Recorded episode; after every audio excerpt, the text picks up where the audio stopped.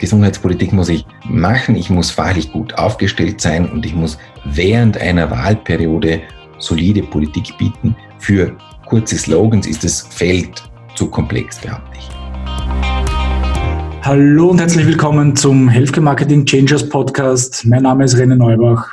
Und mein Name ist Dominik Flehner. Ja, wir haben heute wieder einen spannenden Gast, Gerald Loacker, aus der politischen Bühne kommend, äh, Parlamentarier, Abgeordneter zum Nationalrat, Sprecher für Soziales und Gesundheit der NEOS. Herzlich willkommen, Gerald, bei uns im Podcast. Hallo, freut mich, dass ich dabei sein kann. Ja, vielen Dank, dass du unserer Einladung gefolgt bist, dass wir dich auch in diesen bewegten Zeiten da, also sagen, wo Gesundheit natürlich ein zentrales Thema ist, ein bisschen loseisen konnten. Ja, also vielleicht auch für alle zur Info. Wir nehmen diese Folge jetzt während noch aktiver Corona-Zeiten, so in gerade der Phase so der ersten Lockerungen des Lockdowns etc. Äh, auf und freuen uns sehr, dass du heute da bist. Und ich darf dich äh, um eine kurze Vorstellung bitten, weil für uns ja interessant, du kommst ja eigentlich aus, wie wir gesagt haben, einem normalen Brotberuf, ja, du warst Personalleiter der Sparkasse Dornbirn und dann drängt sich natürlich ein bisschen die Frage auf, warum begibt man sich dann da in die Politik? Was war so deine Motivation, diesen Weg einzuschlagen? Ja, ich war schon lange ein politischer Mensch und habe den Matthias Strolz aus Zeiten der Schülervertretung gekannt. Und als dann NEOS gegründet wurde, habe ich mir gedacht, na, wenn der Strolz was anpackt, das wird was. Und da beteilige ich mich auch, aber gar nicht mit dem Ansinnen, jetzt vorrangig in den Nationalrat zu kommen, sondern einen Beitrag zum Projekt zu leisten. Ich bin völlig überraschend gewählt worden. Niemand hätte einen Euro auf mich gewettet, ich selbst auch nicht. Und ähm, ja, auf einmal war es vorbei mit dem normalen Personalerberuf, den ich vorher lange gemacht hatte in der Industrie und in der Bank. Und dann war ich im Nationalrat. Und als Personaler war klar, dass ich im Club Arbeit und Soziales übernehme. Gesundheit war nicht so klar, wenn ich ganz ehrlich bin. Es war ein bisschen Zufall, dass ich das Gebiet bekommen habe, weil die einhellige Meinung war, na, es passt eigentlich am besten zur Sozialpolitik über die Sozialversicherung, nimm doch du das. Und ähm, es war, man muss sich vorstellen, wir waren alle neu, da war keiner mit Erfahrung. Keiner konnte sagen, was wird viel und was wird wenig. Und Gesundheit ist ein großes Gebiet und ich habe, muss ich auch zugeben, lange gebraucht, bis ich richtig auf äh, Augenhöhe mit dem politischen Mitbewerb da mithalten konnte. Jetzt ist ja die Sicht des Gesundheitswesens, sage ich mal, etwas anderes, ob ich das jetzt zur Seite des Personalers oder vielleicht auch eines regulären Bürgers sehe oder jetzt im Unterschied dazu, wenn ich plötzlich das der, aus der politischen Brille sehe. Wie hat sich da jetzt in den letzten Jahren nach deiner aktiven Tätigkeit in der Politik deine Sichtweise auf das Gesundheitswesen vielleicht geändert oder vielleicht auch nicht? Was, wie siehst du das? Hm, ja, das verändert sich natürlich stark. Man hat als normaler Versicherter und der Patient nicht den Hauch einer Vorstellung, was da hinten an Finanzierungsströmen, an Gesetzen, an Vernetzungen und auch an Nichtvernetzungen läuft. Und ähm, ganz ehrlich gesagt, je mehr ich weiß, umso froher bin ich um jeden gesunden Tag, wenn man das sieht, was alles nicht funktioniert. Und natürlich fällt mehr auf, was nicht funktioniert, als dass viele das funktioniert. Aber das macht dann oft ein bisschen unruhig, muss ich sagen.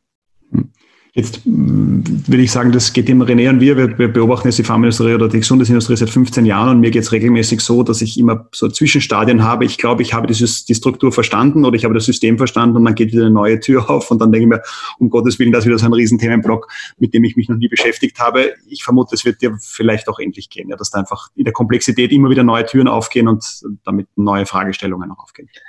Ja, also wenn einer behaupten würde, er hat das österreichische Gesundheitssystem voll verstanden, dann führt er dich im Schmäh. Ähm, das hat so viele Facetten und so viele Details und äh, ich glaube, man muss sich dem einmal grundsätzlich nähern, wenn man sich damit auseinandersetzt und dann gibt es ganz viele Spezialthemen. Nicht aktuell ist aufgrund der politischen Wellen der Prikraf ein großes Thema und da sollte man jetzt schnell wissen, wer da alle drin ist und wie das funktioniert und wie das Geld verteilt ist und woher das überhaupt kommt. Und ähm, ein Politneuling hat da, glaube ich, keine Chance, wenn man schon länger im Geschäft ist und sich damit schon einmal auseinandergesetzt hat, findet man schneller hinein und kann auch dann rascher ähm, sich politisch äußern oder medial eine Geschichte irgendwo unterbringen. Ähm, aber es kommt nächste Woche wieder etwas anderes und man weiß nie, was gerade aufpoppt, ob es um die seltenen Krankheiten geht, ob es um Darmkrebsvorsorge geht, ob ein Journalist anruft und sagt, wie ist das eigentlich mit der Strahlentherapie in Ostösterreich, gibt es da genug Plätze oder nicht? Also es kann jeden Tag etwas aufkommen, mit dem man nicht gerechnet hat. Siehst du das, Entschuldigung, wenn ich da kurz nachfragen darf, ähm, siehst du das dann auch als eine sich stetig veränderndes, also ein stetig veränderndes Umfeld, die Gesundheitsindustrie in Österreich, oder sind das einfach neue Themen, wo man eigentlich noch nicht so genau hingeschaut hat und dann eigentlich die Antworten darauf finden muss?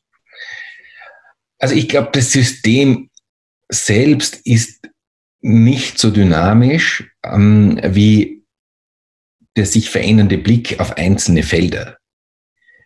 Es hat eine Phase gegeben, zum Beispiel 2016, Anfang 17, waren die unterschiedlichen Leistungen der Kasten sehr groß im Fokus.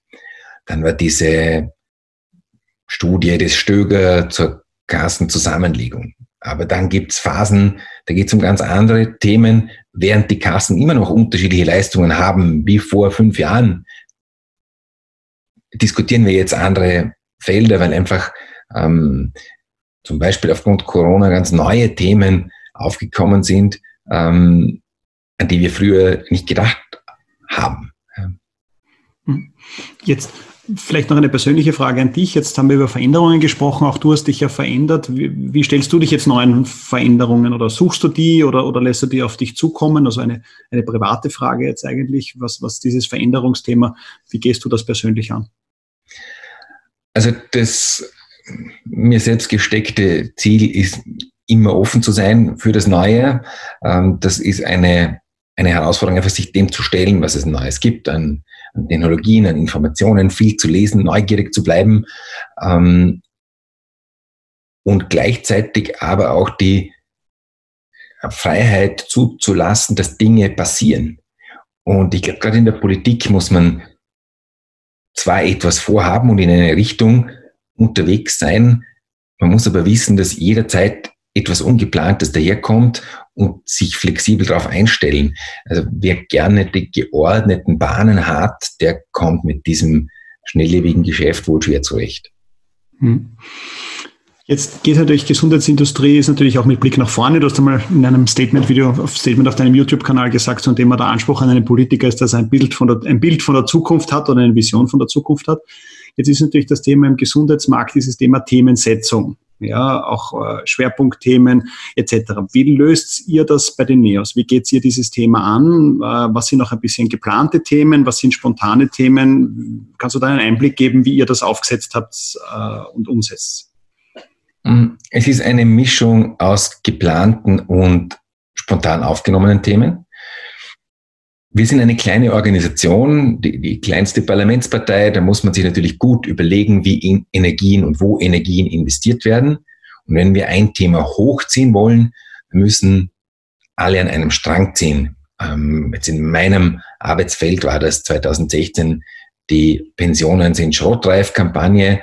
Da war die ganze Organisation darauf ausgerichtet, dieses Pensionsthema zu kommunizieren. Aber da waren wir eigentlich nicht die, die den Terminkalender gemacht haben, sondern wir haben gewusst, die Regierung macht einen Pensionsgipfel am 29. Februar 2016. Und daher war klar, es wird im Februar 2016 in der Öffentlichkeit über Pensionen gesprochen werden. Und von da weg haben wir unsere Kampagne geplant, weil wir eine große Chance gesehen haben, dass wir vorkommen. Wir hätten nie dieses Echo erreicht, wenn wir im selben Zeitraum das Thema Gewerbeordnung und freies Unternehmertum genommen hätten, weil das kein öffentliches Thema gewesen wäre. Also man muss ein bisschen als kleine Partei auch schauen, was sind die großen Wellen, die sich abzeichnen und wenn man das gut macht, so wie ein Delfin, kann man sich von der Welle hinauftragen lassen. Ja, vielleicht so ein bisschen, das ist vielleicht ein guter Anknüpfungspunkt zum Thema, ähm, welche Themen ihr definiert. Ja? Also wie, wie, wie schaut generell so eine länger bis mittelfristige äh, Themenplanung aus? Gibt sowas oder bestimmt die tagespolitische Agenda doch sehr stark auch die Themenkomplexe, mit denen ihr, mit denen ihr arbeitet? Also wie viel ist langfristige Planung, wie viel ist spontan?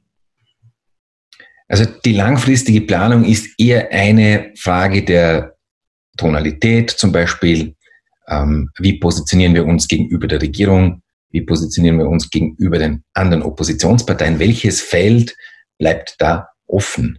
Und das ist zum Beispiel in der aktuellen Regierung schwarz-grün, müssen wir eher auf persönliche Freiheit äh, eine Tonalität oder eine Betonung legen, ähm, weil ja jetzt in der Corona-Krise viele persönliche Freiheiten eingeschränkt worden sind. Bei Schwarz-Blau war es anders, nicht? Da ging es vielleicht um Demokratiethemen, Rechtsstaatlichkeitsthemen und vorher unter der rot-schwarzen Regierung, da war klar, es ging gegen den Stillstand und gegen dieses rot-schwarze Aufteilungssystem und das war unser Schwerpunkt.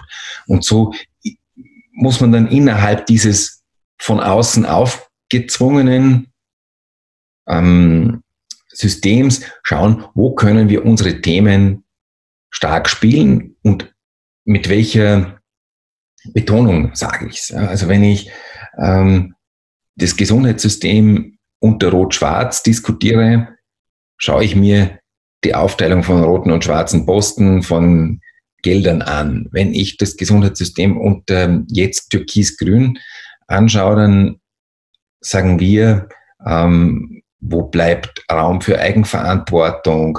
Wo sind Reformen? Wo ist Modernität, die man eigentlich von einer türkis-grünen Regierung erwarten würde? Ähm, dann ist eigentlich schon klar, wohin man gehen muss, nämlich auch dort, wo man eine gewisse Glaubwürdigkeit hat. Nicht? Also die Zuschreibung von außen ist auch immer relevant für die Frage, welche Themen nehmen wir. Weil wenn ich zum Beispiel als mh, hm, wenn ich als, als Neos über die, über die ÖGK zu viel rede, dann rede ich über ein fremdes Thema, weil die Krankenkasse ist ein, ein SPÖ-Home-Turf. Ich muss es ein bisschen anders anfliegen und ähm, schauen, wo, wo schreiben uns die Wähler Glaubwürdigkeit zu, nämlich schon in der Systemkritik, in der Reform, in der Modernität. Und daher konzentrieren wir uns zum Beispiel auf Dinge wie elektronischen Impfpass, wie gehen wir um mit Daten, ähm, welche Modernisierungsschritte sind angezeigt im internationalen Vergleich und ähm, können so, meinen wir, besser punkten. Mhm. Darf ich nach, nachfragen zur kleinen Organisationsstruktur? Jetzt ist, ist, wie du sagst, NEOS kleinste äh, Parlamentspartei. Ähm, wie, wie koordiniert ihr jetzt solche Themen? Du hast vorhin gesagt, ja, also ihr schaut ein bisschen, was sagt die Groß, also die, die politische Großwetterlage, was sind, was sind bestimmte Veranstaltungen oder was sind vielleicht Themenblöcke, die da kommen. Aber auch, wie funktioniert dann eigentlich eure Detailarbeit? Ja, sagst du, ich habe ein Thema, wie wird das dann bei euch abgestimmt, jetzt sowohl zwischen, sage ich jetzt einmal, den, den öffentlichkeitswirksamen Personen, jetzt zwischen vielleicht einer Beate Meindl-Reisinger, einem Sepp Schellhorn und dir, wie teilt ihr euch das auf und wie schaut ihr auch, dass wenn so eine Kampagne mal läuft, dass diese Dinge dann effektiv auch in der Kommunikation zusammenpassen. Aber wenn da jetzt einer ausschert, dann habt ihr eigentlich auch ein Problem, dass ja dann die Stimmigkeit der Kampagne vielleicht nicht passt oder so. Wie habt ihr das rein organisatorisch und auch so in einem Newsroom-System oder wie funktioniert das bei, bei euch? Ja, es gibt ähm, regelmäßige Meetings einerseits des, des Vorstandes, der die Kernlinie bestimmt und des Kommunikationsteams. Und zum Beispiel, wenn jetzt ähm, ich der Meinung wäre, ich würde gerne eine Pressekonferenz machen zu diesem und jenem Thema, äh, dann äh, muss man das mit dem äh, Parlamentsclub, mit dem Präsidium abstimmen, ähm, weil das ja in die große Erzählung passen muss. Und wenn in, aktuell in dieser Woche der Untersuchungsausschuss rund um Ibiza startet, dann wird es sicher keine Gesundheitspressekonferenz vom Lorca geben, weil das ist jetzt einfach nicht dran. Und da müssen die, die jetzt nicht im Untersuchungsausschuss sind, einen Schritt zurückstehen und den Vorrang ähm, der zuständigen Abgeordneten, in dem Fall der Steffi Crisper, überlassen und ähm, immer natürlich der Clubchefin, die als bekanntestes Sprachrohr nach außen vorne steht und die eigentlich das Gesicht von Neos ist für die meisten äh, Bürger, die ja einen einzelnen Abgeordneten in der Regel nicht kennen. Wenn Sie jetzt, äh, wenn jetzt solche Fragen, äh, wenn solche Themen jetzt, sagen wir mal, aufkommen oder von euch identifiziert und, und definiert werden, ähm, wie wie beginnt ihr dann die Zielgruppenarbeit? Also wir haben ja, wenn wir über Kommunikation und über Themen reden, äh, denken wir ja meistens, also von unserer, aus unserer Sicht, meistens an, wer ist die Zielgruppe und wie erreiche ich die am besten. Jetzt seid ihr aber in einer ähnlichen Situation wie vielleicht viele unserer Zuhörer, ähm, nämlich die in der Pharmaindustrie arbeiten, ähm, die ein Produkt, das entstanden ist oder entwickelt wurde, in der Hand haben, so wie eure Themen, und dann eigentlich erst eine Zielgruppe finden müssen dafür, die man erreichen kann damit. Ja, also wie einen Markt, den man sich schafft. Ich denke, das ist bei euch ähnlich. Wie, wie funktioniert dieser, dieser Prozess? Mm, auch das hat wieder verschiedene Komponenten. Also es kommt zum Beispiel darauf an, ob wir jetzt etwas Schärferes oder etwas Moderates transportieren wollen. Nicht? Es gibt Abgeordnete, die sind eher für die für die groben Geschäfte die richtigen und man wird die ganz radikalen Forderungen nicht mit der Clubchefin abtesten, sondern wird man mal einen, ähm, einen einfachen Abgeordneten einmal ausreiten lassen und schauen, wie der reagiert. Ähm, jeder von uns deckt ein eigenes Feld ab, nicht? Ähm, Sepp Schellhorn als Hotelier ist natürlich für genau diese Berufsgruppe, für den Tourismus und für den kleinen und mittleren Unternehmer genau der richtige und die, die Henny Brandstötter, die selbst mit, selbst EPU schon war und die weiß, wie das funktioniert, die ist für den Ein-Personen-Unternehmer die richtige Ansprechpartnerin und hat dort die Glaubwürdigkeit. Und so muss man immer schauen, wer transportiert die Botschaft. Das ist eines. Und das andere ist, man kennt ja ungefähr die Wählerschicht. Also Neos-Wähler sind oft zwischen 30 und 50, sind im Schnitt überdurchschnittlich gebildet und verdienen relativ gut.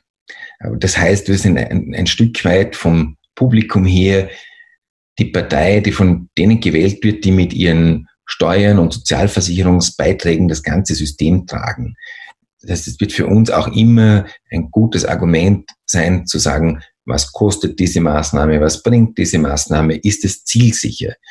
Das heißt, unsere Leute wollen schon einen Staat, der auf alle schaut, dass keiner zurückgelassen wird, aber sie wollen halt nicht mehr Steuern zahlen als notwendig und sie wollen keine Geschenke finanzieren und wollen, dass ihre Politiker einen kritischen Blick drauf haben. Also wenn man so die Wähler kennt und deren Interessen kennt und das fragt eine Partei ab. Eine kleine Partei mit wenig Geld fragt das nicht so oft ab wie eine große Partei mit viel Geld. Ähm, dann weiß man ungefähr, da und dort sind unsere empfindlich. Man weiß auch, wo man, offen gesprochen, wo man heterogene ähm, Gruppen hat. Nicht? Ähm, wir haben sicher viel Publikum, unter Lehrern beispielsweise, weil Bildung ein großes Neos-Thema ist. Aber dort, das ist oft auch eine Gruppe, die sich mit unseren marktwirtschaftlichen Zugängen dann schwerer tut. Ja, oder mit meiner Kritik an Homöopathie schwerer tut, ja, weil das Leute sind, die das oft selbst verwenden. Ähm, und daher muss man auch schauen, welche Kritik bringe ich auf welchem Kanal an, wer liest das dort und wie scharf gehe ich da rein. Und wenn man, wenn man sich jetzt, Entschuldige Dominik, eine Nachfrage noch, und wenn man jetzt von eurer, ähm, eurer Stammwählerschaft, weiß nicht, ob man das sagen darf, aber eure, eure Wählerschicht, ja, ähm, es gibt ja auch bestimmt Themen, vielleicht auch im Gesundheitsbereich, wo ihr gezielt eigentlich auch über eure äh, Wählerschicht hinaus Menschen anspricht. Ist, ändert sich dann die Tonalität oder, oder äh, definiert sich das über die Themen? Wie, wie wird da vorgegangen? Also Gesundheitspolitik, behaupte ich, ist ein Thema, das nicht Wahlkampf geeignet ist. Gesundheitspolitik muss ich machen, ich muss fachlich gut aufgestellt sein und ich muss während einer Wahlperiode solide Politik bieten. Für kurze Slogans ist das Feld zu komplex, behaupte ich. Ähm, ich habe jetzt da versucht, als, als Sprecher für diesen Bereich den Nutzen für den Einzelnen herauszukehren. Warum beispielsweise müssen die Versicherten in der ÖGK die besseren Leistungen indirekt mittragen, die Versicherte in anderen Sparten haben. Warum ähm, zahlen die äh, Unternehmen Unfallversicherungsbeitrag ähm, in voller Höhe, beispielsweise in Tirol und in Vorarlberg, wo es kein Unfallkrankenhaus gibt und wo nachweislich 50 Prozent der Leistungen ankommen, wenn ich einen Salzburger mit einem Tiroler vergleiche. So ein bisschen zu schauen, wo ist der Nutzen und wie kann ich jemanden hereinholen und dann auch Themen vernetzen, nicht Leute, die uns mögen, weil wir gegen den alten Korruptionssumpf sind, denen sichtbar zu machen, du, hör mal, die Sozialversicherung gibt jedes Jahr 350 Millionen Euro für Zusatzpensionen aus. Das fehlt dir in der Versorgung, in der Krankenversicherung. Ähm, da müssen wir was machen. Also so zeigen, ein bisschen sichtbar machen, was das System alles macht. Jetzt wäre das sozusagen meine Anschlussfrage gewesen, die du jetzt schon teilweise beantwortet hast. Dieses Thema Gesundheit ist kompliziert. Ja, hast du ja vorher gesagt, bei deinem Umstieg, so wenn man da mal wirklich einsteigt, sieht man, wie kompliziert es wirklich ist. Ähm, Themen jetzt verständlich machen, brichst du jetzt einfach auf Einzelbotschaften für den, äh, für den Einzelnen äh, herunter. Ja. Äh, Hast du das Gefühl jetzt über die Jahre, die du jetzt ein bisschen überblickst, dass dieses Verständnis der Bevölkerung für das Gesundheitswesen besser wird, schlechter wird, dass sich da irgendwas tut, dass sich das bewegt? Ja, und, und, und würde dir deine Arbeit viel leichter fallen, wenn da das Wissen einfach besser wäre? Also ich glaube, dass die Aufmerksamkeit gestiegen ist. Ich mache das jetzt sechseinhalb Jahre und Gesundheit hat auch schon vor Corona in den Medien mehr Platz, als das vor sechs, vor sechs Jahren der Fall war. Sensibilisierung ist höher. Ähm, das bestätigt sich beispielsweise auch daran, dass immer mehr Menschen eine private Krankenversicherung haben. Das zeigt, mehr Menschen setzen sich damit auseinander und sind bereit, zusätzliches Geld dafür auszugeben. Wenn 37 Prozent der Österreicher privates Geld für eine zusätzliche Krankenversicherung ausgeben, dann spricht das für die Bedeutung einmal, was über das Verständnis noch gar nichts aussagt. Und Insofern gibt es eine Veränderung. Ich glaube, man kann vom normalen Bürger, der seinem Beruf nachgeht, gar nicht erwarten, dass sich der durch das System tigert. Also da ist man ja schon froh, wenn die Funktionalitäten von was ist der Spitalsektor und was ist der niedergelassene Sektor auseinandergehalten werden. Das sind nicht mehr fünf Prozent der Bevölkerung, die wissen, dass der niedergelassene Bereich im Wesentlichen von den Kassen und der Spitalsbereich im Wesentlichen von den Ländern finanziert wird. Da, da reden wir schon von einem Minderheitenprogramm. Und wenn ich das nicht verstanden habe, dann kann ich das System eh nicht verstehen. Also man muss da, glaube ich, als Politiker mit einem ganz einfachen Anspruch hingehen. Und wenn ich zum Beispiel die breite Masse erreichen will, ja, äh, also wenn ich in einem, in der Heute oder in der Krone aufschlagen will, dann muss ich mir gut überlegen, wie ich das verkaufe. Das ist zum Beispiel einmal gelungen, als ich mit einer Mitarbeiterin gemeinsam impfen gegangen bin. Wir haben ein Foto gemacht und dann gesagt, eben die Mitarbeiterin, weil sie damals GKK versichert ist, muss mehr zahlen für den Impfstoff als ich, der ich in der Beamtenversicherung bin als Politiker. Und das war dann einfach genug, dass es in der Heute war. Dann sieht auch ein Bürger, aha, der Politiker geht impfen, der redet nicht nur, der macht auch und Warum zahle ich mehr als die Gescherten? Ähm, und das wollte ich eigentlich erzählen. Das ist dann für den Sachpolitiker oft eine schmerzhafte Vereinfachung, aber es nützt nichts. Wenn ich es nicht so vereinfache, komme ich dort gar nicht vor. Und dann hat der, der durchschnittliche Leser, der in Österreich 18 Minuten pro Woche mit Nachrichten verbringt, mich nie auf dem Schirm. Damit sprichst du natürlich auch einen wichtigen Punkt an, diese, diese Gratwanderung wahrscheinlich jetzt aus eurer Position heraus zwischen Aktionismus und Sachpolitik. Ne? Das ist sicher auch eine nicht immer ganz leicht zu, zu, zu gehende Gratwanderung, oder? Also erstens streitet man damit sich selbst oft auch, weil es nützt mich die beste Politik nichts, wenn es niemand erfährt. Das heißt, ich muss irgendwie schauen, dass ich in, in Medien vorkomme. Und dann streitet man mit der Presseabteilung weil die möchte natürlich eine Schlagzeile, unsere eigene, ja, die möchte nach draußen was verkaufen. Und ich will aber, dass es richtig ist. Und dann sagen sie, wenn das so ist, wie du das schreibst, dann ist es zu kompliziert. Und ich sage, wenn das so ist, wie du das schreibst, dann ist es falsch, weil es zu einfach ist. Und ähm, das ist ein, ein Ausstreiten. Und, und ich habe mehr als einmal erlebt, dass dann eine Geschichte, die unser Presseteam irgendwo in den Medien untergebracht hat, in der Zeitung war. Und ich habe mir gedacht, um Gottes Willen, was ist das für eine Überschrift? Das wollte ich nicht. Aber den, den Preis muss man bezahlen, dass da Unschärfen auftreten. Man kriegt natürlich dann sofort die Mails der, der Leute, die Insider sind, die sagen, ja, aber in dem und dem Fall ist es nicht so. Und dann muss ich zurückschreiben, Sie haben recht, in dem und dem Fall ist es nicht so. Aber in der Mehrzahl der Fälle ist es so. Also das ist ein, ein ständiges Kompromisse finden. Und es ist natürlich ein Unterschied, ob man ähm, einer Fachzeitschrift ein Interview gibt, wo man beim Leser ein gutes Durchschnittswissen oder ein überdurchschnittliches Wissen voraussetzen kann, oder ob man in einer, in einer Tageszeitung vorkommen möchte, wo die meisten Menschen halt Gesundheit als eines von vielen Themen erleben, die sie, über die sie was lesen.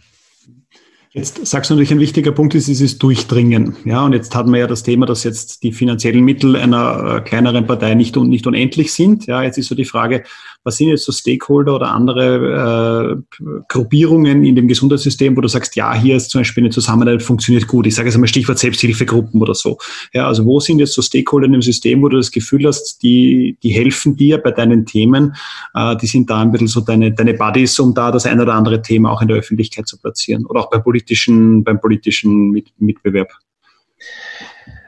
Also ich, ich habe guten Kontakt zu ähm, Betroffenen mit seltenen Erkrankungen beispielsweise, ähm, aber auch mit der Apothekerschaft, wo man natürlich auch fachliche Inputs bekommt, die, Dinge, die man nicht wissen kann, wenn man nicht einer Berufsgruppe angehört.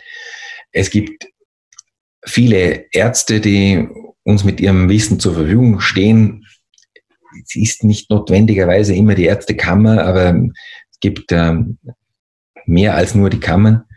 Ähm, und wir haben vor einem Jahr eine Tour durch Österreich gemacht zum Thema Pflege, haben dort Workshops gemacht in allen Bundesländern mit Pflegekräften, mit ähm, Mitarbeitern aus Krankenhäusern, aus dem niedergelassenen Bereich, mit Angehörigen, die zu Hause äh, pflegebedürftige Verwandte äh, betreuen und haben so versucht, direkt in Kontakt zu treten. Da gewinnt man viele Kontakte, die einen dann länger begleiten und die auch weiterhin Inputs geben.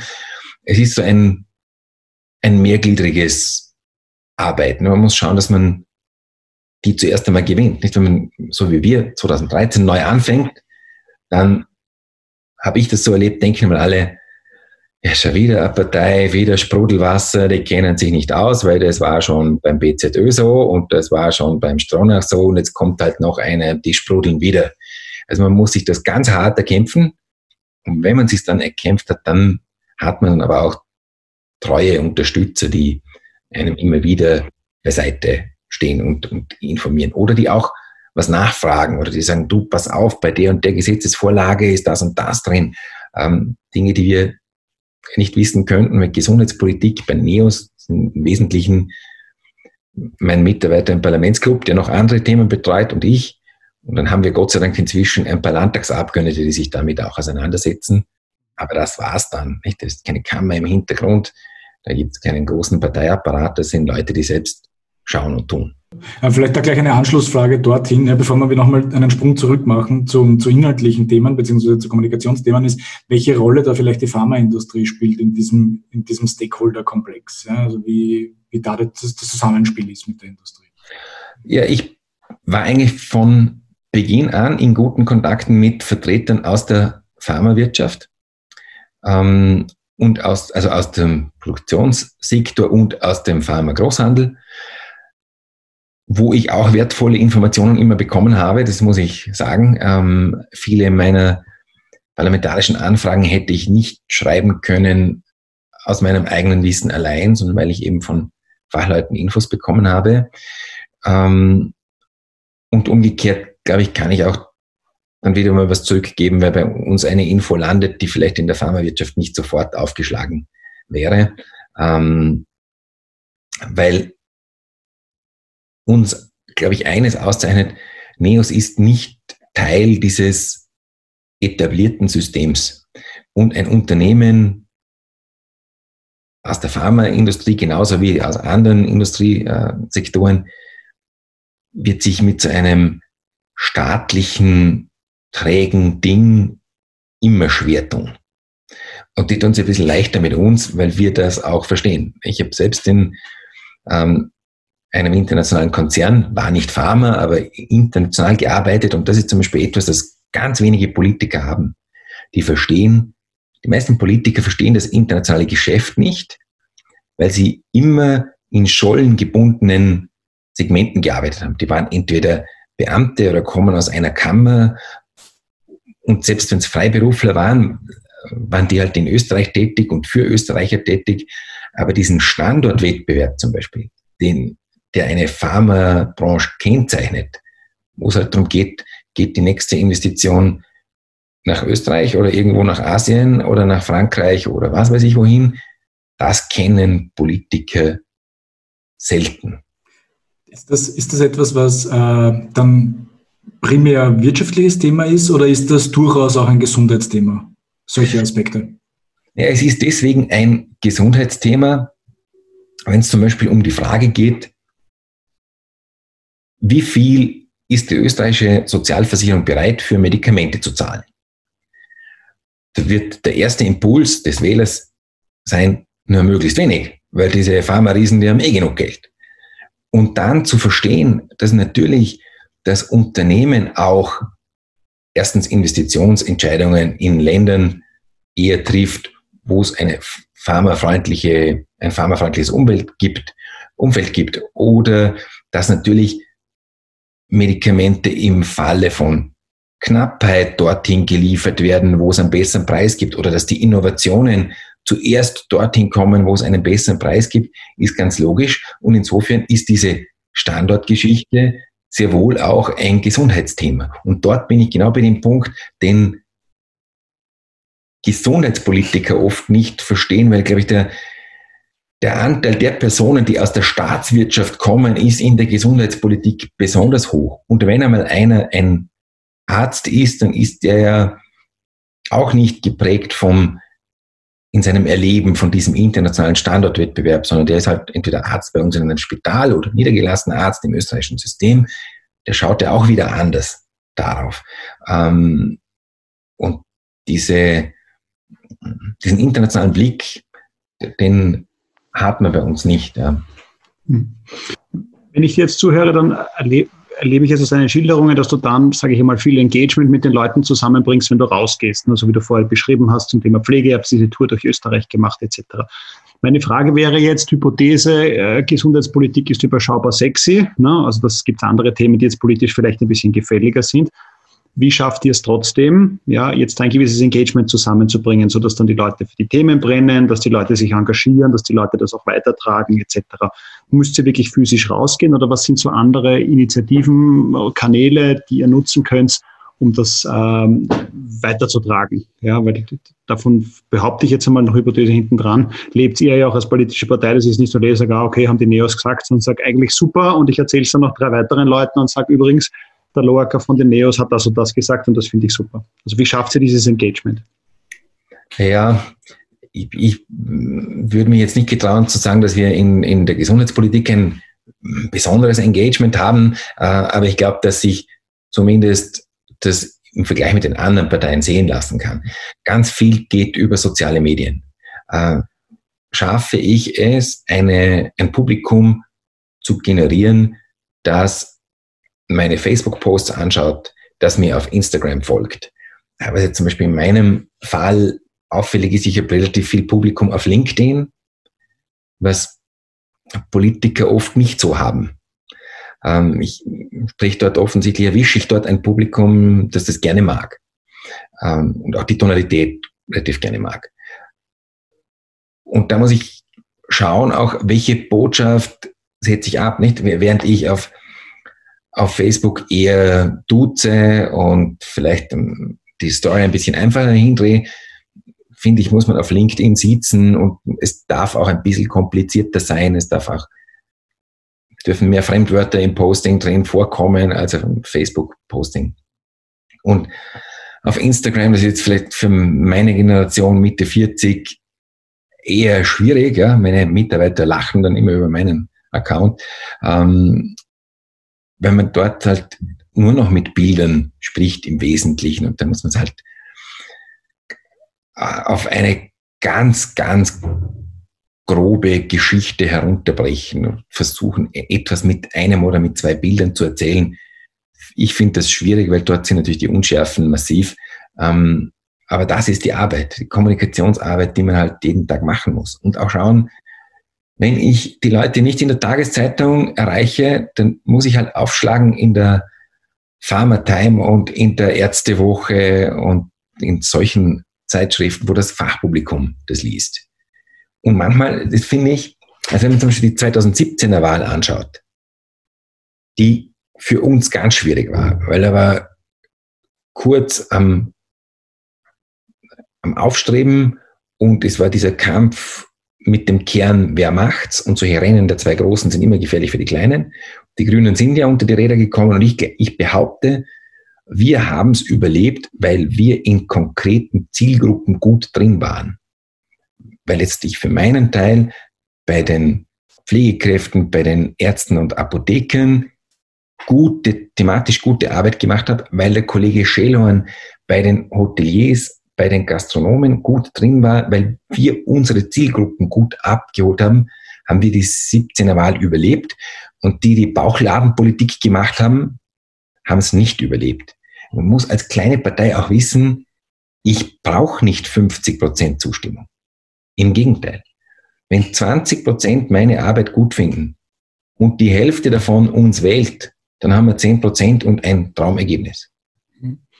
Jetzt bin ich ja, ähm, also es folge ich dir auf Instagram, ich folge aber jetzt auch deinen Parteikollegen Sepp Schellhorn, Claudia Gammon und äh, Beate Meindl-Reisinger. Ja, gegenüber, ich bin kein NEOS-Mitglied, ja, aber ja. Äh, es ist aber insofern interessant zu sehen, dass ihr ja das sehr, sehr unterschiedlich aufzieht. Ja, also wenn ich euch vier jetzt sozusagen nebeneinander stellen würde. Da wäre nochmal die Frage, wie weit habt ihr Guidelines, ja, seitens der Partei, das und das ist zu tun, wie weit wird das vorgegeben, wie weit kannst du das selber entscheiden, weil die Ausgestaltung der jeweiligen äh, Profile ist, finde ich, auf die Person, soweit ich die Personen kenne, sehr stimmig, ja, äh, aber doch extrem unterschiedlich. Ja, ich, also Instagram muss selber machen. Also das kannst vielleicht, also bei Matthias Stolz war es klar, der hat das nicht selber gemacht, der hat einen super Social Media Typen gehabt, der hat da eine, eine Wahnsinnsshow abgezogen hat und wir haben selber oft gelacht, was dem alles eingefallen ist.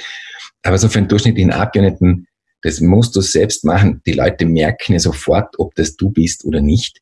Und deswegen ist es auch so unterschiedlich. Und die, die Claudia Gamon, finde ich, ist ein, ein Wahnsinn auf Instagram. Das ist super authentisch, weil die das auch kann. Wenn ich dir zuschaue, wie die eine Insta-Story ins Handy klopft, da schlackere ich mit den Ohren. Bei mir ist das einfach verkrampft. Sieht man auch. Aber es ist authentisch auch bei mir und das, ich gebe auch nicht vor, da zu Hause zu sein in dem Spiel. Ich transportiere halt dort auch was und der, den es interessiert, kann sich's anschauen. Ähm, das ist vielleicht auch diese Individualität und die Echtheit macht aus, nicht? Also auf Social Media muss man sehr stark selbst aktiv sein und sich dann überlegen, wie viel Zeit investiere ich da, weil es aber viel Zeit auch frisst. Könntest du aber jetzt als Abgeordneter sagen, ich mache Instagram gar nicht? Oder wäre es eine Parteivorgabe zu sagen, also äh, wäre schon gut. Also wie weit seid ihr jetzt frei? Oder könntest du jetzt auch beschließen, du machst einen TikTok-Account? Im letzten Podcast habe ich lange über TikTok gesprochen. Ähm, ja. Wie weit könntest du das selber entscheiden? Also das kannst selber entscheiden, ob du einen hast. Ähm, also man würde bei uns sagen, wäre super, wenn du auf Instagram wärst, schaust dir einmal an und das und so, das geht leicht und das geht nicht so leicht. Ähm, es wird mir niemand einen TikTok-Account verbieten. Ich höre nur, dass das eine ganz junge Gruppe ist, die das nutzt und es wäre wahrscheinlich die Gefahr groß, dass es ziemlich lächerlich rüberkäme, wenn ich es machen würde. Ähm, es hat sich auch gezeigt, zum Beispiel bei den Facebook-Pages, die wir Abgeordnete betreiben, dass es sinnvoll ist, eine solche Page zu haben, aber es ist einfach ein zäher Aufbau. Wenn du da eine, eine ein Publikum aufbauen willst, da musst lang und konsequent dran sein, weil nur wenn man ein paar tausend Euro drauf wirft, wenn man die hätte, dann hast du einen Haufen Follower, die aus Asien kommen und die dir nichts bringen. Leute, die, die interagieren. Und das zu erwischen, ist Arbeit und braucht Zeit. Braucht meiner Meinung nach mehr Zeit als Geld. Ähm, das muss selber machen. Mhm. Jetzt haben wir ja, jetzt, jetzt gehe ich kurz in die Pharmaindustrie, die hat immer die Sorge, wenn sie sich jetzt dann öffnet, ja, jetzt in Form von Social Media etc., dass natürlich das große Bashing beginnt, ja, also nach dem Motto, ihr verdient so und so weiter. Jetzt ist es natürlich so, dass ihr ja als Politiker mit bestimmten politischen Einstellungen etc. ja auch, sage ich hin und wieder mal, vielleicht zur Zielscheibe werdet. In Deutschland ist das Thema ja relativ hochgekocht worden, Anfeindungen jetzt auf Social Media äh, gegenüber Politikern. Wie erlebst du das Thema? Wie, wie riskant ist es wirklich, sich zu öffnen und wie viel vollkommen daneben Kommentare bekommst du? Ja, man bekommt natürlich die unfassbarsten Kommentare. Also man bekommt eine Guillotine zugeschickt oder den Wunsch, dass man von einem Bus überfahren werden möge, ähm, alle möglichen Schimpfwörter. Aber man kommt, bekommt auch konstruktive Fragen, man bekommt äh, Kritik, die man aushalten muss. Jetzt in meinem Fall, ich bin jetzt nicht wahnsinnig zimperlich im Austeilen und da kommt dann auch was zurück. Und ich, ich mache auch da, glaube ich, etwas anders, als meine Kollegen machen. Wenn mir einer auf Facebook deppert kommt, warum soll ich dem schreiben, vielen Dank für Ihre Rückmeldung? Na, also wenn mich der anpflaumt, sage Entschuldigung, in der Tonlage mit mir keine Diskussion ich, ich bin nicht gezwungen, mit allen nett zu sein, die sich mir gegenüber unmöglich benehmen. Und dann vielleicht nicht einmal mit dem Echtnamen, sondern mit irgendeinem Pseudonym. Das mache ich nicht. Man muss als Politiker viel aushalten. Äh, wenn man zum Beispiel im Standardforum die Kommentare liest, denkt man sich dann oft, alter Schwede, dass man da über sich selbst lesen muss. Ähm, oder in meinem Bundesland schaut man auf Vorarlberg Online, voll.at, also die Kommentare dort sind sehr übel und da empfehle ich jedem Politiker nicht nachzulesen, was über ihn dort steht, aus, aus Gründen der Psychohygiene. Ähm, ich glaube, da muss jeder auf sich schauen, damit er in der Balance bleibt, weil die Leute da viele Menschen keinen Bahnhof kennen. Ja? Und Vollgas im Zorn drauf losschreiben. Das darf man nicht zu sehr an sich herankommen lassen. Mhm. Jetzt äh, noch eine Frage zu den Kanälen ganz kurz zurück. Äh, welche Rolle spielen für euch dann, sage ich jetzt einmal so klassische Kanäle, wie ihr habt ein Druckwerk, das ihr mit der Post verschickt, die Plakatwerbung und diese ganzen Dinge. Also wenn ich jetzt vor, in Vorwahlzeiten habe ich immer das Gefühl, das Plakat erlebt eine Renaissance und scheinbar gibt es nichts anderes, weil überall sind Plakate. Wie sind diese nicht digitalen Kanäle? Welche Rolle spielen die für euch? Also mit der Post zugeschickt wird bei uns ganz wenig, weil es einfach zu teuer ist. Und auch bei den Plakaten ist das immer ein, also ich glaube, dass wir da ein sehr bescheidenes Budget haben. Wir glauben, ganz ohne geht's nicht. Ähm, weil äh, Plakate, Wahlplakate wirken ja nicht auf den Wähler in erster Linie, sondern in erster Linie wirken sie auf deine Fans. Die, die Neos-Fans wollen sehen, meine sind auch da. Meine sind auch präsent. Und wir haben auch schon Wahlkämpfe versucht, regionale ohne Plakate, und da kommt dann die Rückmeldung von den eigenen Leuten, alle haben Plakate, aber wir nicht, was ist los? Ähm, also ganz ohne, glaube ich, geht's nicht. Wir, wir machen es aber so gut es geht ähm, papierlos. Wir haben eine Neos-App, äh, auf der die neuesten Informationen aufs Handy kommen. Es hat jeder Abgeordnete meines Wissens einen Newsletter, wo er seine Zielgruppe ansprechen kann. Das finde ich jetzt ein dankbares Tool. Ich mache das nicht oft. Immer zu einer Plenarsitzung schicke ich seinen Newsletter aus, damit die Leute nicht zugemüllt werden. Aber dann kriegt man dann kriegen die, die dem Loaker folgen, genau das, was der macht, nämlich Gesundheit und Sozialpolitik. Und da ist dann auch nicht, da ist dann halt kein Datenschutz dabei und da ist dann kein Familienrecht dabei, weil das nicht meine Felder sind und dafür gibt es einen anderen. Und dann kann ich den abonnieren und muss die Pensionen nicht haben, wenn ich sie nicht haben will. Ähm, dort kann man durchaus einiges erreichen, finde ich. Und das, wir haben jetzt gerade erhoben, was unsere Leute schätzen. Und gerade die die nicht Parteimitglieder, sondern die Interessenten finden einen E-Mail-Newsletter etwas Gutes und die holen sich dort Informationen. Wir, wir Politiker lesen immer die Zeitung mit der Lupe und glauben, es war eh überall alles drin. Aber das kriegt halt der Bürger nicht mit. Die, die Bürger kriegen ja, man darf sich da nicht blenden lassen. Mir geht es oft so, jemand sagt, ich habe dich im Fernsehen gesehen und wenn ich dann frage, und wie war es, dann können sie nicht einmal mehr sagen, worum es gegangen ist. Ja, das ist aber sie haben jemanden gesehen, den sie gekannt haben. Ähm, man muss sehr konzentriert draufbleiben, was, was übrig bleibt. Also ich, ich war drei Jahre Abgeordneter und dann habe ich einen Rechtsanwalt getroffen, mit dem ich mich länger unterhalten habe und dann sagt er im Verlauf des Gesprächs, ich habe ja gar nicht gewusst, dass ihr gegen die Kammer Zwangsmitgliedschaft seid. Und ich habe mir gedacht, bitte, was rede ich die ganze Zeit? Wir reden ja dauernd über Kammerzwangsmitgliedschaft und dass das Zeug weggehört. Und selbst ein, ein Akademiker mit einem hohen Aufmerksamkeitslevel bekommt das dann nicht mit. Ja. Da sind es dann die großen Erfolge. Ich war mal in, in einem kleinen Geschäft bei mir zu Hause in Dornbirn und dann kommt ein, ein Kunde herein und erkennt mich und sagt, ah, du bist der, der für unsere Pensionen kämpft. Und das sind diese 100-Punkte-Treffer, die man ganz selten hat, wo dann einer diesen Politiker mit einem Thema verbindet. Das zu schaffen ist eigentlich das Ziel. Aber ich erzähle jetzt halt dieses Beispiel, weil es so selten war und deswegen so eindrücklich. wenn das jeden Tag vorkäme, würde ich es nicht erzählen. Ich kann auch ein, ein Negativbeispiel erzählen. Es ist noch ist ungefähr ein halbes Jahr her. Da stehe ich an der Bushaltestelle und eine ältere Frau mustert mich und dann habe mir gedacht, dann wird sie mich vielleicht erkannt haben und sagt halt Grüß Gott. Dann kommt eine andere ältere Dame und dann sagt die, kennst du den? Sagt sie, na, das ist der Loacker von der FPÖ. Und dann denkst du dir, nein. ist die Strafe eigentlich. das ist, ja, ähm, Gut, ich, ich, ich springe nochmal thematisch kurz ins Gesundheitswesen zurück. Ja, ein, das könnte man noch, eine, kurze, eine kurze Idee noch, die mir vorher schon gekommen ist. Man könnte es aber unterstützen, weil ich denke, das Thema TikTok sollte nicht so vom Tisch sein, weil ich habe gehört, so als Politiker-Rap soll da ab und zu sehr erfolgreich sein. Und das wäre TikTok wahrscheinlich der richtige Kanal dafür. Also so könnte man das vielleicht noch ein bisschen verstärken, aber okay. das wir, wir werden schauen, wir werden einen Vorschlag machen.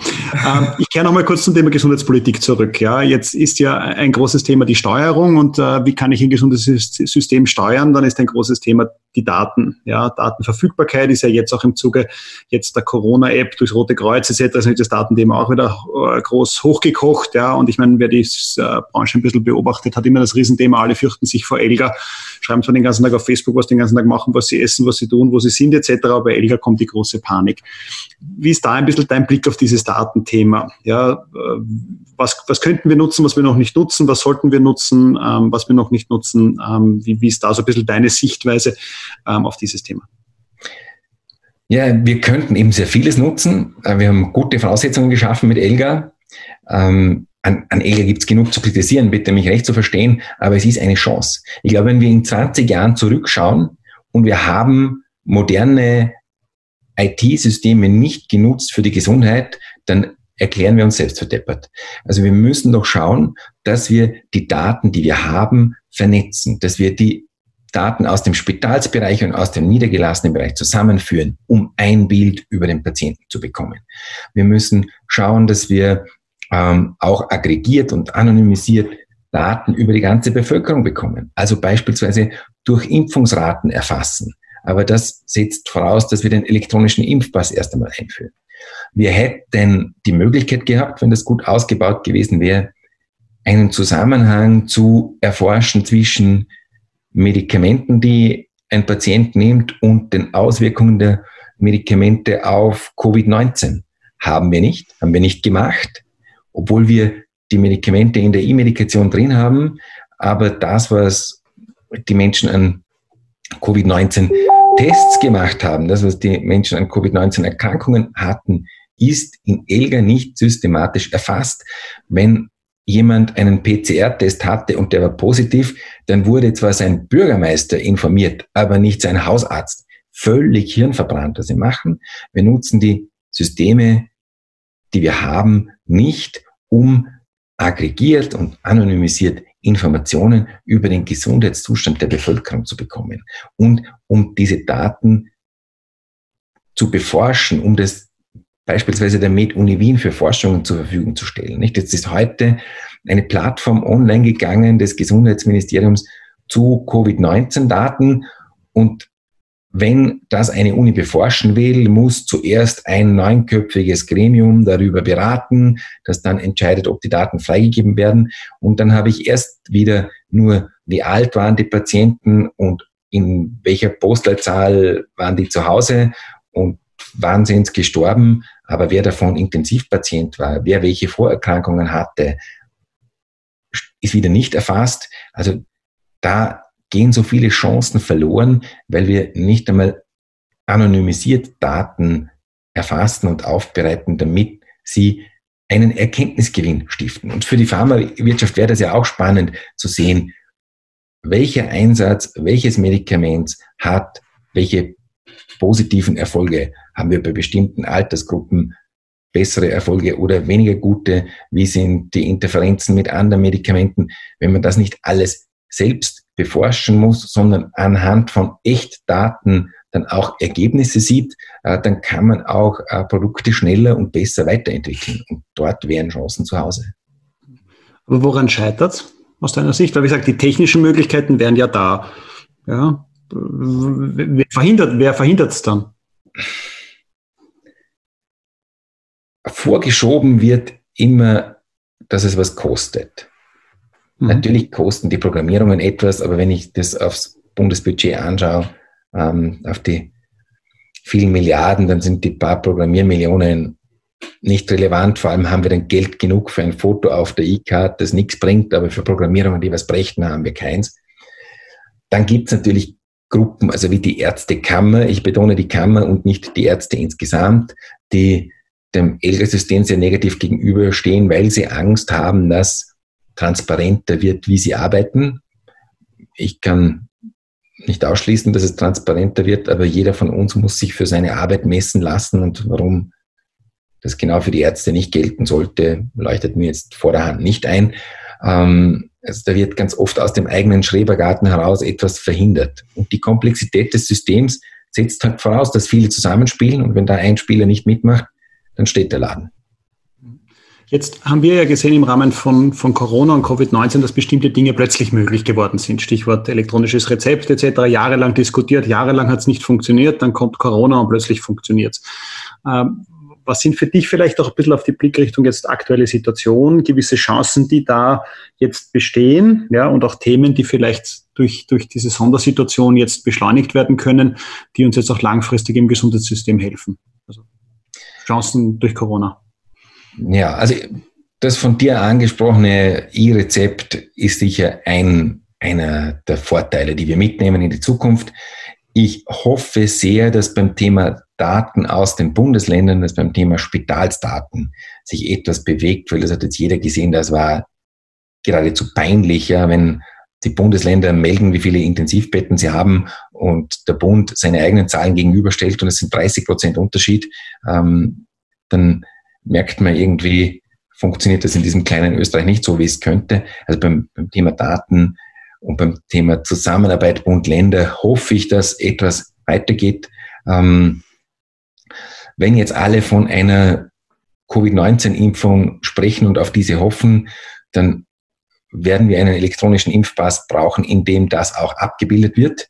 Äh, und dann kann ich es nicht auf ein Kinderimpfprogramm beschränken. Ich glaube auch, dass die Sensibilisierung höher geworden ist fürs Impfen. Ich glaube, dass mehr Menschen das Thema Impfen auf dem Radar haben. Ich glaube, die Nachfrage nach Influenza-Impfungen wird hoch sein kommenden Herbst, weil viele auch verstanden haben, boah, die Influenza und Covid-19 gleichzeitig bekommen, ist dann äh, für, viele ein, äh, für viele ein Todesurteil. Ähm, da sehe ich schon Chancen. Ich sehe aber auch eine negative Seite die viel zu hohe Dichte an Spitalsbetten, die wir in Österreich objektiv haben. Die werden wir wohl noch lange behalten, weil jetzt nach Corona sind alle der Meinung, wir müssen so viele Betten vorhalten, wie man es für eine Pandemie braucht, und zwar die ganze Zeit. Also da ist, glaube ich, eine Diskussion wieder um viele Jahre zurückgeworfen worden. Ähm, wenn man nicht überlegt, wie kann ich das System im Fall einer Pandemie rasch auf große Zahlen umstellen, wie kann ich Rehabzentren, Kurzentren, Bildungshäuser rasch umstellen, dass sie im Falle einer Pandemie verfügbar sind. Und in den Hirnen ist jetzt hängen geblieben, wir brauchen viele Spitalsbetten, weil das ist super. Also bin ich auch gespannt. Also ich glaube auch, dass, wie gesagt, dass, dass, dass das Standardthema der letzten Jahre Spitalsbetten, das wird uns noch eine Zeit lang äh, insofern begleiten oder eben nicht begleiten, weil die werden wir jetzt noch weiter haben, weil wie du sagst, jetzt sind alle ganz glücklich. Es geht uns so gut, weil wir so viele Betten haben und sonst wäre das alles vollkommen ins Fiasko gegangen.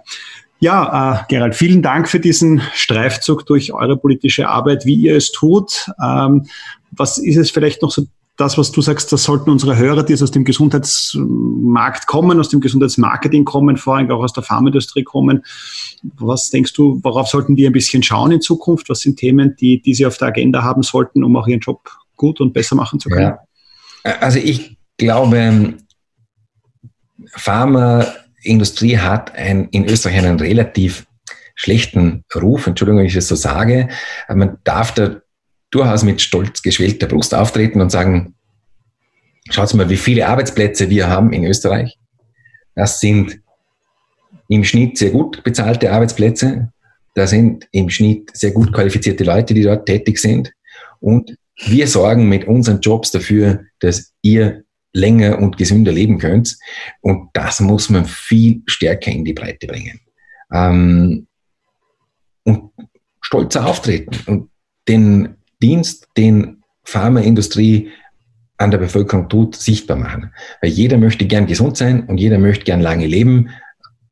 Aber die, die das Medikament äh, erzeugen, das mich gesund hält, das sind dann die Bösen. Also da haben wir im, im kollektiven Österreich einen Knopf äh, im Denken und den aufzulösen. Das ist Arbeit, aber die sollte man selbstbewusst machen. Wunderbar. Sehr, sehr schönes Abschlusswort. Ja. Vielen lieben ja. Dank.